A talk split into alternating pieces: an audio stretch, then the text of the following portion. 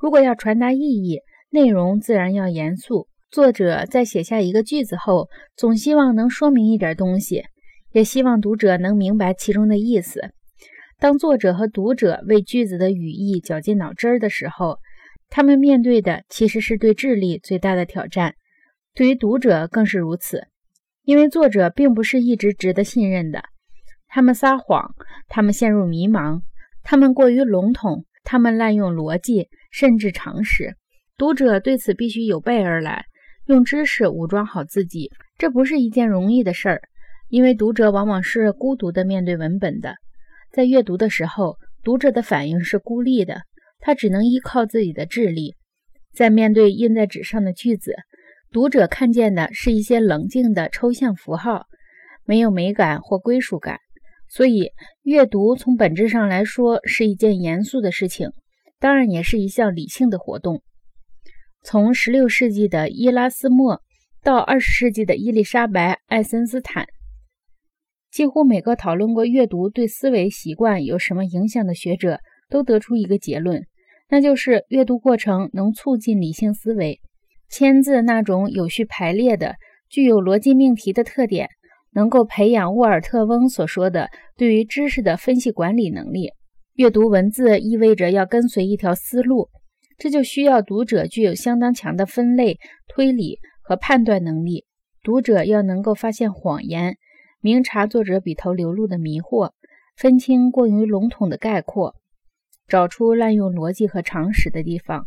同时，读者还要具有评判能力，要对不同的观点进行对比，并且能够举一反三。为了做到这些，读者必须和文字保持一定距离。这是由文本自身不受情感影响的特征所决定的。这就是为什么一个好的读者不会因为发现了什么警句妙语而欢欣若狂或情不自禁地鼓掌。一个忙于分析的读者恐怕无暇顾及这些。我并不是说在书面文字存在之前，分析思维是不可能的。我这里指的不是个人的潜力，而是一种文化气质的倾向。在印刷术统治的文化下。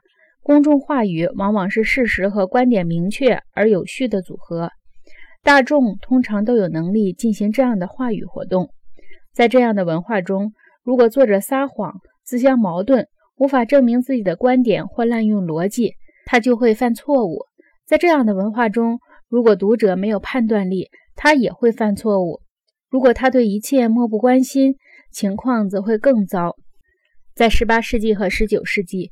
印刷术赋予智力一个新的定义，这个定义推崇客观和理性的思维，同时鼓励严肃、有序和具有逻辑性的公众话语。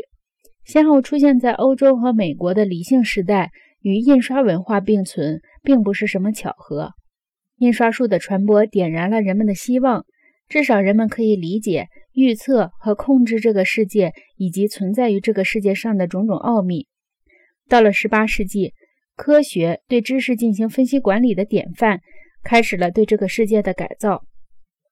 也是在18世纪，资本主义被证明是一种理性而开明的经济生活制度。